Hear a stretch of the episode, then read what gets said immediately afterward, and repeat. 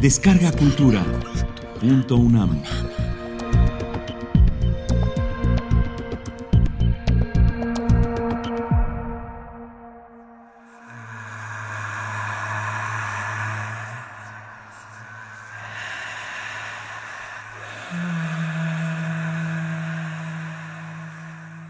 Beatriz.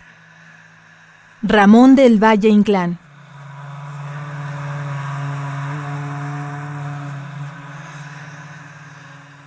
Uno.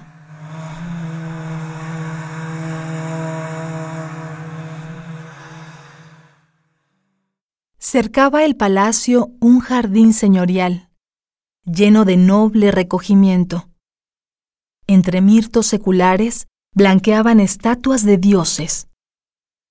Pobres estatuas mutiladas.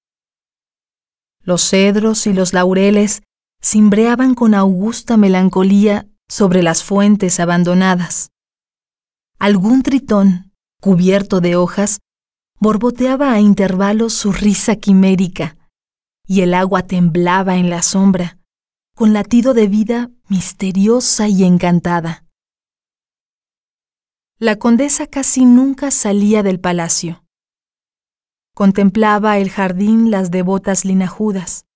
Le pedía a Fray Ángel, su capellán, que cortase las rosas para el altar de la capilla. Era muy piadosa la condesa. Vivía como una priora noble, retirada en las estancias tristes y silenciosas de su palacio, con los ojos vueltos hacia el pasado. Ese pasado que los reyes de armas poblaron de leyendas heráldicas. Carlota Elena, Aguiar y Bolaño, condesa de Portadey, las aprendiera cuando niña, deletreando los rancios nobiliarios. Descendía de la casa de Barbanzón, una de las más antiguas y esclarecidas, según afirman ejecutorias de nobleza y cartas de hidalguía, signadas por el señor rey don Carlos I. La condesa guardaba como reliquias aquellas páginas infanzonas, aforradas en velludo carmesí, que de los siglos pasados hacían gallarda remembranza con sus grandes letras floridas, sus orlas historiadas, sus grifos heráldicos, sus emblemas caballerescos, sus cimeras empenechadas y sus escudos de dieciséis cuarteles, miniados con paciencia monástica, de gules y de azur, de oro y de plata, de sable y de sinople. La condesa era unigénita del célebre Marqués de Barbanzón, que tanto figuró en las guerras carlistas. Hecha la paz después de la traición de Vergara, nunca los leales llamaron de otra suerte al convenio. El Marqués de Barbanzón emigró a Roma. Y como aquellos tiempos eran los hermosos tiempos del Papa Rey, el caballero español fue uno de los gentiles hombres extranjeros con cargo palatino en el Vaticano. Durante muchos años llevó sobre sus hombros el manto azul de los guardias nobles y lució la bizarra ropilla acuchillada de terciopelo y raso. El mismo arreo galán con que el divino Sancio retrató al divino César Borgia. Los títulos de Marqués de Barbanzón, Conde de Gondariu y Señor de Goa extinguiéronse con el buen caballero don Francisco Javier Aguiar y Bendaña, que maldijo en su testamento, con arrogancias de castellano leal, a toda su descendencia, si entre ella había uno solo que, traidor y vanidoso, pagase lanzas y anatas a cualquier señor rey que no lo fuese por la gracia de Dios. Su hija admiró llorosa la soberana gallardía de aquella maldición que se levantaba del fondo de un sepulcro, y acatando la voluntad paterna, dejó perderse los títulos que honraran veinte de sus abuelos, pero suspiró siempre por aquel marquesado de Barbanzón. Para consolarse, solía leer, cuando sus ojos estaban menos cansados, el nobiliario del monje de Armentaris, donde se cuentan los orígenes de tan esclarecido linaje. Si más tarde tituló de condesa, fue por gracia pontificia.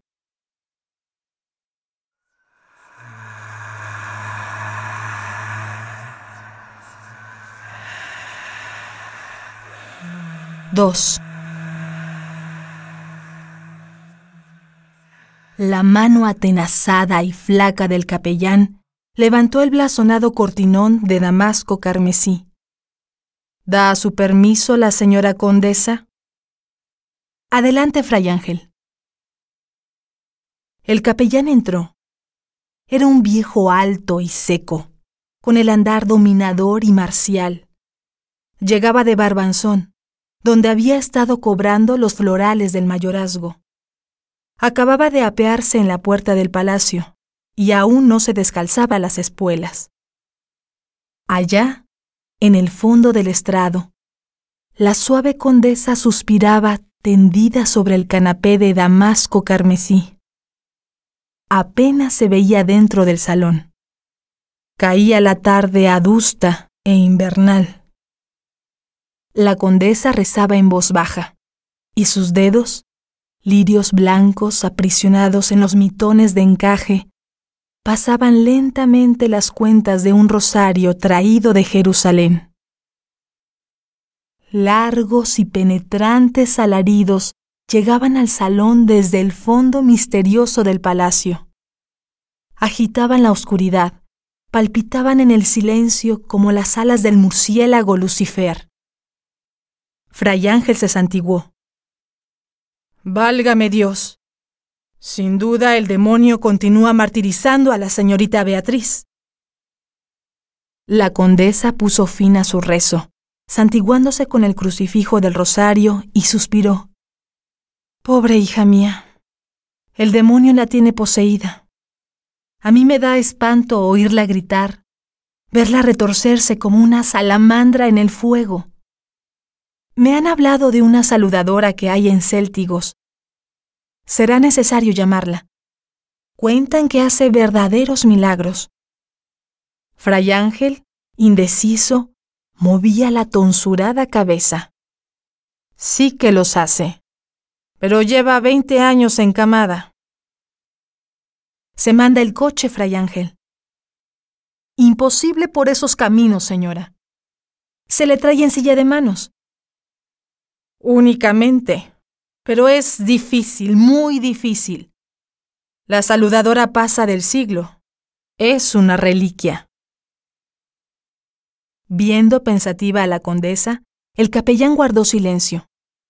Era un viejo de ojos enfoscados y perfil aguileño, inmóvil, como tallado en granito.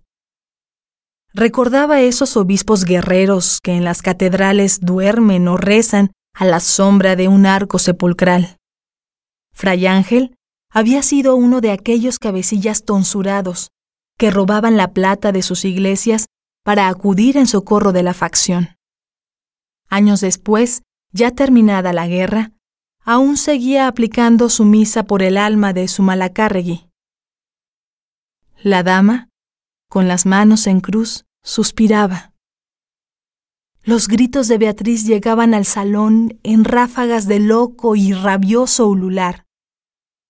El rosario temblaba entre los dedos pálidos de la condesa, que, sollozante, musitaba casi sin voz. Pobre hija, pobre hija. Fray Ángel preguntó. ¿No estará sola? La condesa cerró los ojos lentamente, al mismo tiempo que, con un ademán lleno de cansancio, reclinaba la cabeza en los cojines del canapé. Está con mi tía la generala y con el señor penitenciario, que iba a decirle los exorcismos. Ah, pero está aquí el señor penitenciario. La condesa respondió tristemente. Mi tía le ha traído. Fray Ángel habíase puesto en pie con extraño sobresalto. ¿Qué ha dicho el señor penitenciario? Yo no le he visto aún. ¿Hace mucho tiempo que está ahí? Tampoco lo sé, Fray Ángel. ¿No lo sabe la señora condesa? No. He pasado toda la tarde en la capilla. Hoy comencé una novena a la Virgen de Bradomín. Si sana mi hija, le regalaré el collar de perlas y los pendientes que fueron de mi abuela, la marquesa de Barbanzón. Fray Ángel escuchaba con torva inquietud. Sus ojos, enfoscados bajo las cejas, parecían dos alimañas monteses azoradas. Cayó la dama suspirante. El capellán permaneció en pie. Señora condesa, voy a mandar ensillar la mula. Y esta noche me pongo en céltigos. Si se consigue traer a la saludadora, debe hacerse con un gran sigilo. Sobre la madrugada ya podemos estar aquí. La condesa volvió al cielo los ojos, que tenían un cerco amoratado. Dios lo haga. Y la noble señora, arrollando el rosario entre sus dedos pálidos, levantóse para volver al lado de su hija. Un gato que dormitaba sobre el canapé saltó al suelo, enarcó el espinazo y la siguió maullando. Fray Ángel se adelantó, la mano atesada y flaca del capellán sostuvo el blasonado cortinón. La condesa pasó con los ojos bajos y no pudo ver cómo aquella mano temblaba.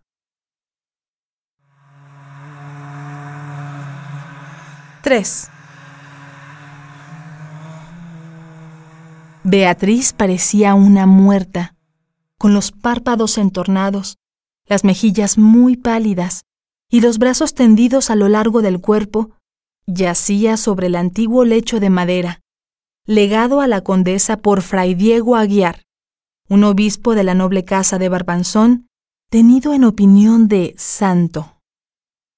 La alcoba de Beatriz era una gran sala entarimada de castaño, oscura y triste. Tenía angostas ventanas de montante donde arrullaban las palomas, y puertas monásticas de paciente y arcaica ensambladura, con clavos danzarines en los floreados herrajes. El señor penitenciario y Misia Carlota, la generala, retirados en un extremo de la alcoba, hablaban muy bajo. El canónigo hacía pliegues al manteo. Sus sienes calvas, su frente marfileña, brillaban en la oscuridad. Rebuscaba las palabras como si estuviese en el confesionario, poniendo sumo cuidado en cuanto decía, y empleando largos rodeos para ello. Misia Carlota le escuchaba atenta, y entre sus dedos, secos como los de una momia, temblaban las agujas de madera y el ligero estambre de su calceta. Estaba pálida, y sin interrumpir al señor penitenciario, de tiempo en tiempo repetía anonadada. Pobre niña, pobre niña. Como Beatriz lloraba suspirando, se levantó para consolarla. Después volvió al lado del canónigo, que con las manos cruzadas y casi ocultas entre los pliegues del manteo, parecía sumido en grave meditación. Misia Carlota, que había sido siempre dama de gran entereza, se enjugaba los ojos y no era dueña de ocultar su pena. El señor penitenciario le preguntó en voz baja, ¿Cuándo llegará ese fraile? Tal vez haya llegado. Pobre condesa, ¿qué hará? ¿Quién sabe? ¿Ella no sospecha nada? ¿No podía sospechar? Es tan doloroso tener que decírselo. Callaron los dos. Beatriz seguía llorando. Poco después entró la condesa, que procuraba parecer serena. Llegó hasta la cabecera de Beatriz, inclinóse en silencio y besó la frente yerta de la niña. Con las manos en cruz, semejante a una dolorosa, y los ojos fijos, estuvo largo tiempo contemplando aquel rostro querido. Era la condesa todavía hermosa, prócer de estatura y muy blanca de rostro, con los ojos azules y las pestañas rubias, de un rubio dorado que tendía leve ala de sombra en aquellas mejillas tristes y altaneras. El señor penitenciario se acercó. Condesa, necesito hablar con ese fray Ángel. La voz del canónigo, de ordinario acariciadora y susurrante, estaba llena de severidad. La condesa se volvió sorprendida. Fray Ángel no está en el palacio, señor penitenciario. Y sus ojos azules, aún empañados de lágrimas, interrogaban con afán, al mismo tiempo que sobre los labios marchitos temblaba una sonrisa amable y prudente de dama devota. Misia Carlota, que estaba a la cabecera de Beatriz, se aproximó muy quedamente. No hablen ustedes aquí. Carlota, es preciso que tengas valor. Dios mío, ¿qué pasa? Calla. Al mismo tiempo llevaba a la condesa fuera de la estancia. El señor penitenciario bendijo en silencio a Beatriz y sin recoger sus hábitos talares salió detrás. Misia Carlota quedó en el umbral. Inmóvil y enjugándose los ojos, contempló desde allí cómo la condesa y el penitenciario se alejaban por el largo corredor. Después, santiguándose, volvió sola al lado de Beatriz y posó su mano de arrugas sobre la frente tersa de la niña. Hijita mía, no tiembles, no temas. Cabalgó en la nariz los quevedos con guarnición de concha.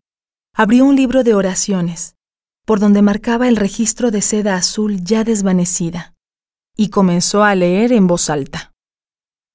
Oración.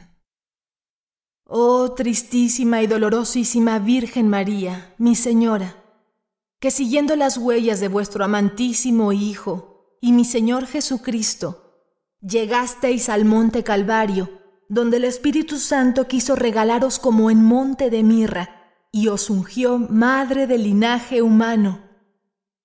Concededme, Virgen María, con la divina gracia, el perdón de los pecados, y apartad de mi alma los malos espíritus que la cercan, pues sois poderosa para arrojar a los demonios de los cuerpos y las almas. Yo espero, Virgen María, que me concedáis lo que os pido, si ha de ser para vuestra mayor gloria y mi salvación eterna. Amén. Beatriz repitió, Amén. 4. Los ojos del gato, que hacía centinela al pie del brasero, lucían en la oscuridad. La gran copa de cobre bermejo aún guardaba entre la ceniza algunas ascuas mortecinas. En el fondo, apenas esclarecido del salón, sobre los cortinajes de terciopelo, brillaba el metal de los blasones bordados. La puente de plata y los nueve roeles de oro que don Enrique II diera por armas al señor de Barbanzón, Pedro Aguiar de Tor, llamado el Chivo, y también el Viejo. Las rosas marchitas perfumaban la oscuridad, deshojándose misteriosas en antiguos floreros de porcelana que imitaban manos abiertas. Un criado encendía los candelabros de plata que había sobre las consolas. Después, la condesa y el penitenciario entraban en el salón. La dama, con ademán resignado y noble, ofreció al eclesiástico asiento en el canapé, y trémula y abatida por oscuros presentimientos, se dejó caer en un sillón. El canónigo, con la voz ungida de solemnidad, empezó a decir, Es un terrible golpe, condesa. La dama suspiró. Quedaron silenciosos. La condesa se enjugaba las lágrimas que humedecían el fondo azul de sus pupilas. Al cabo de un momento murmuró, cubierta la voz por un anhelo que apenas podía ocultar. Temo tanto lo que usted va a decirme. El canónigo inclinó con lentitud su frente pálida y desnuda, que parecía macerada por las graves meditaciones teológicas. Es preciso acatar la voluntad de Dios. Es preciso. Pero ¿qué hice yo para merecer una prueba tan dura? ¿Quién sabe hasta dónde llegan sus culpas? Y los designios de Dios, nosotros no los conocemos. La condesa cruzó las manos dolorida. Ver a mi Beatriz privada de la gracia, poseída de Satanás. El canónigo la interrumpió. No, esa niña no está poseída. Hace veinte años que soy penitenciario en nuestra catedral. Y un caso de conciencia tan doloroso, tan extraño, no lo había visto. La confesión de esa niña enferma todavía me estremece. La condesa levantó los ojos al cielo. Se ha confesado. Sin duda Dios nuestro Señor quiere volverle su gracia. He sufrido tanto viendo a mi pobre hija aborrecer de todas las cosas santas. ¿Por qué antes estuvo poseída, señor penitenciario? No, condesa. No lo estuvo jamás. La condesa sonrió tristemente, inclinándose para buscar su pañuelo que acababa de perdérsele. El señor penitenciario lo recogió de la alfombra. Era menudo, mundano y tibio perfumado de incienso y estoraque, como los corporales de un cáliz. Aquí está, condesa. Gracias, señor penitenciario. El canónigo sonrió levemente. La llama de las bujías brillaba en sus anteojos de oro. Era alto y encorvado, con manos de obispo y rostro de jesuita. Tenía la frente desguarnecida, las mejillas tristes el mirar amable, la boca sumida, llena de sagacidad. Recordaba el retrato del cardenal Cosme de Ferrara que pintó el perullino. Tras leve pausa continuó. En este palacio, señora, se hospeda un sacerdote impuro, hijo de Satanás. La condesa le miró horrorizada. ¿Fray Ángel? El penitenciario afirmó inclinando tristemente la cabeza, cubierta por el solideo rojo, privilegio de aquel cabildo. Esa ha sido la confesión de Beatriz. Por el terror y por la fuerza han abusado de ella. La condesa se cubrió el rostro con las manos, que parecían de cera. Sus labios no exhalaron un grito. El penitenciario la contemplaba en silencio. Después continuó. Beatriz ha querido que fuese yo quien advirtiese a su madre. Mi deber era cumplir su ruego. Triste deber, condesa. La pobre criatura, de pena y de vergüenza, jamás se hubiera atrevido. Su desesperación al confesarme su falta era tan grande que llegó a infundirme miedo. Ella creía su alma condenada, perdida para siempre. La condesa, sin descubrir el rostro, con la voz ronca por el llanto, exclamó, Yo haré matar al capellán, le haré matar, y a mi hija no la veré más. El canónigo se puso en pie lleno de severidad. Condesa, el castigo debe dejarse a Dios. Y en cuanto a esa niña, ni una palabra que pueda herirla, ni una mirada que pueda avergonzarla. Agobiada, yerta, la condesa sollozaba como una madre ante la sepultura abierta de sus hijos. Allá afuera, las campanas de un convento volteaban alegremente, anunciando la novena que todos los años hacían las monjas a la seráfica fundadora. En el salón, las bujías lloraban sobre las arandelas doradas, y en el borde del brasero apagado dormía, roncando, el gato. 5. Los gritos de Beatriz resonaron en todo el palacio. La condesa estremecióse oyendo aquel plañir que hacía miedo en el silencio de la noche y acudió presurosa. La niña, con los ojos extraviados y el cabello destrenzándose sobre los hombros, se retorcía. Su rubia y magdalénica cabeza golpeaba contra el entarimado, y de la frente, yerta y angustiada, manaba un hilo de sangre. Retorcíase bajo la mirada muerta e intensa del Cristo, un Cristo de ébano y marfil con cabellera humana, los divinos pies iluminados por agonizante lamparilla de plata. Beatriz evocaba el recuerdo de aquellas blancas y legendarias princesas, santas de trece años, ya tentadas por Satanás. Al entrar la condesa, se incorporó con extravío, la faz lívida, los labios trémulos como rosas que van a deshojarse. Su cabellera apenas cubría la candidez de los senos. Mamá, mamá, perdóname. Y le tendía las manos que parecían dos blancas palomas azoradas. La condesa quiso alzarla en los brazos. Sí, hija, sí.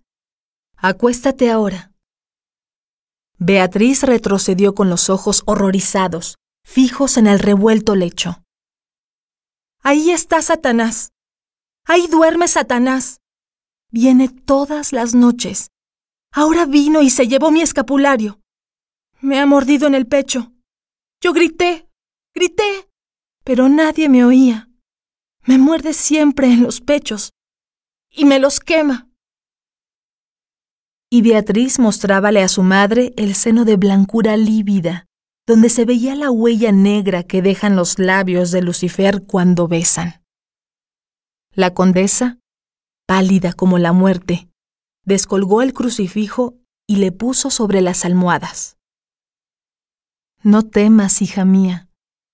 Nuestro Señor Jesucristo vela ahora por ti.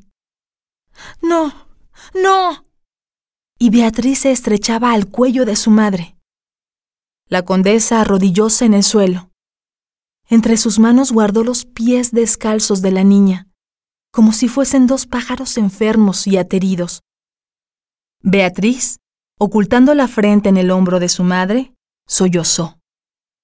Mamá querida, fue una tarde que bajé a la capilla para confesarme. Yo te llamé gritando, tú no me oíste. Después quería venir todas las noches, y yo estaba condenada. Calla, hija mía, no recuerdes. Y las dos lloraron juntas, en silencio, mientras sobre la puerta de arcaica ensembladura y floreados herrajes, arrullaban dos tórtolas que Fray Ángel había criado para Beatriz. La niña, con la cabeza apoyada en el hombro de su madre, trémula y suspirante, adormecióse poco a poco. La luna de invierno brillaba en el montante de las ventanas, y su luz blanca se difundía por la estancia. Fuera se oía el viento que sacudía los árboles del jardín y el rumor de una fuente. La condesa acostó a Beatriz en el canapé y silenciosa, llena de amoroso cuidado, la cubrió con una colcha de damasco carmesí, ese damasco antiguo que parece tener algo de litúrgico. Beatriz suspiró sin abrir los ojos. Sus manos quedaron sobre la colcha. Eran pálidas, blancas, ideales, transparentes a la luz. Las venas, azules, dibujaban una flor de ensueño. Con los ojos llenos de lágrimas, la condesa ocupó un sillón que había cercano. Estaba tan abrumada que casi no podía pensar y rezaba confusamente adormeciéndose con el resplandor de la luz que ardía a los pies del Cristo en un vaso de plata. Ya muy tarde entró Misia Carlota, apoyada en su muleta, con los quevedos temblantes sobre la corva nariz. La condesa se llevó un dedo a los labios indicándole que Beatriz dormía. Y la anciana se acercó sin ruido, andando con trabajosa lentitud. Al fin descansa. Sí. Pobre alma blanca. Sentóse y arrimó la muleta a uno de los brazos del sillón. Las dos damas guardaron silencio. Sobre el montante de la puerta la pareja de tórtola seguía arrullando.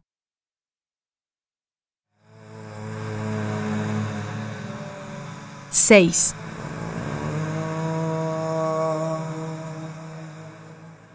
A medianoche llegó la saludadora de Céltigos. La conducían dos nietos ya viejos, en un carro de bueyes tendida sobre paja. La condesa dispuso que dos criados la subiesen entró salmodiando saludos y oraciones. Era vieja, muy vieja, con el rostro desgastado como las medallas antiguas, y los ojos verdes, del verde maléfico que tienen las fuentes abandonadas, donde se reúnen las brujas. La noble señora salió a recibirla hasta la puerta, y temblándole la voz preguntó a los criados. ¿Visteis si ha venido también Fray Ángel? En vez de los criados, respondió la saludadora con el rendimiento de las viejas que acuerdan el tiempo de los mayorazgos. Señora mi condesa, yo sola he venido, sin más compañía que la de Dios. ¿Pero no fue a Céltigos un fraile con el aviso? Estos tristes ojos a nadie vieron. Los criados dejaron a la saludadora en un sillón. Beatriz la contemplaba. Los ojos, sombríos, abiertos como sobre un abismo de terror y de esperanza. La saludadora sonrió con la sonrisa yerta. Miren con cuánta atención está la blanca rosa no me aparta la vista. La condesa, que permanecía en pie en medio de la estancia, interrogó.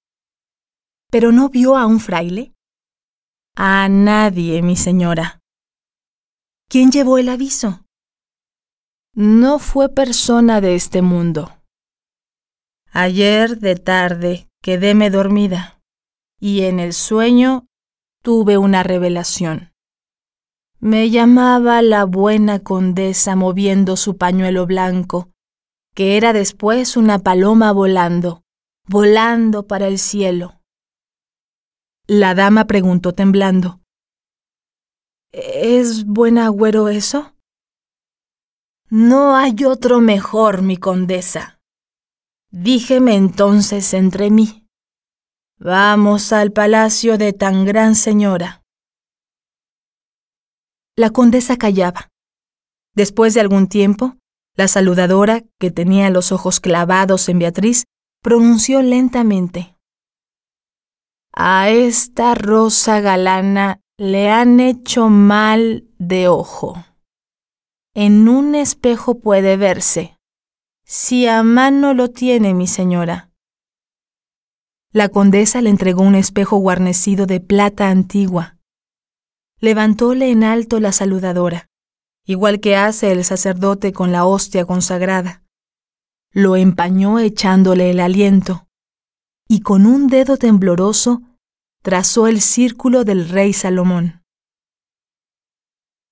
Hasta que se borró por completo, tuvo los ojos fijos en el cristal.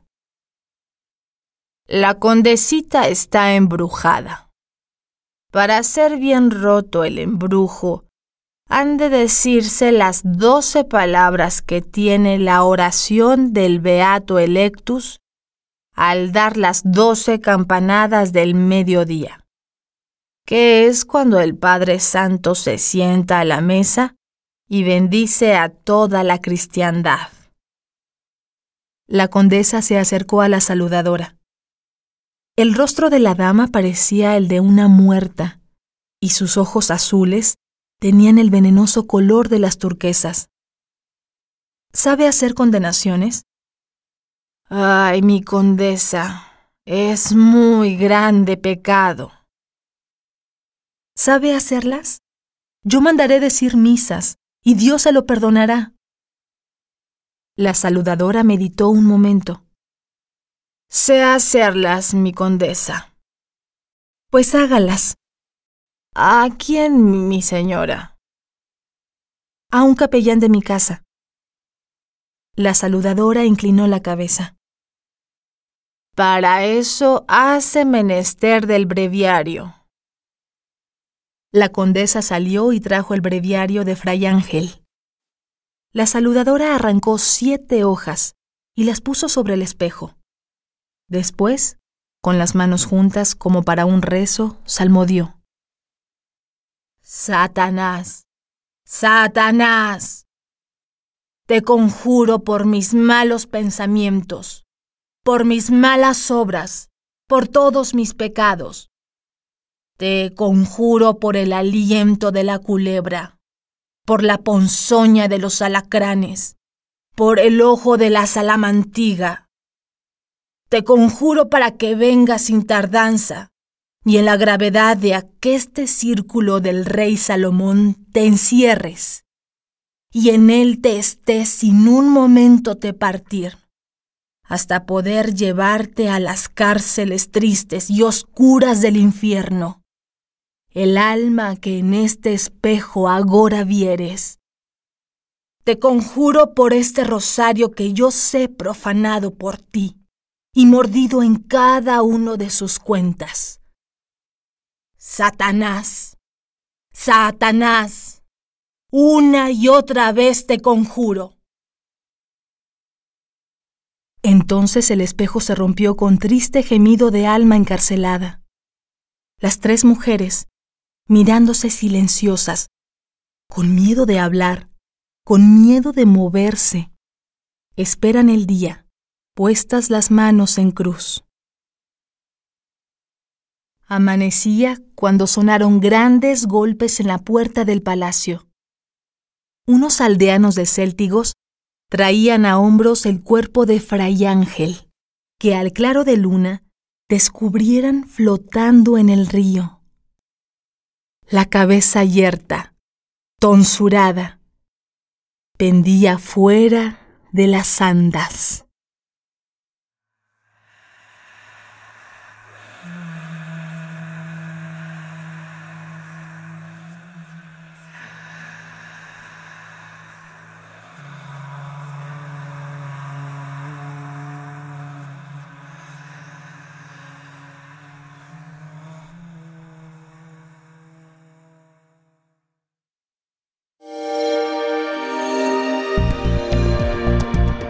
Descarga Cultura. Punto UNAM.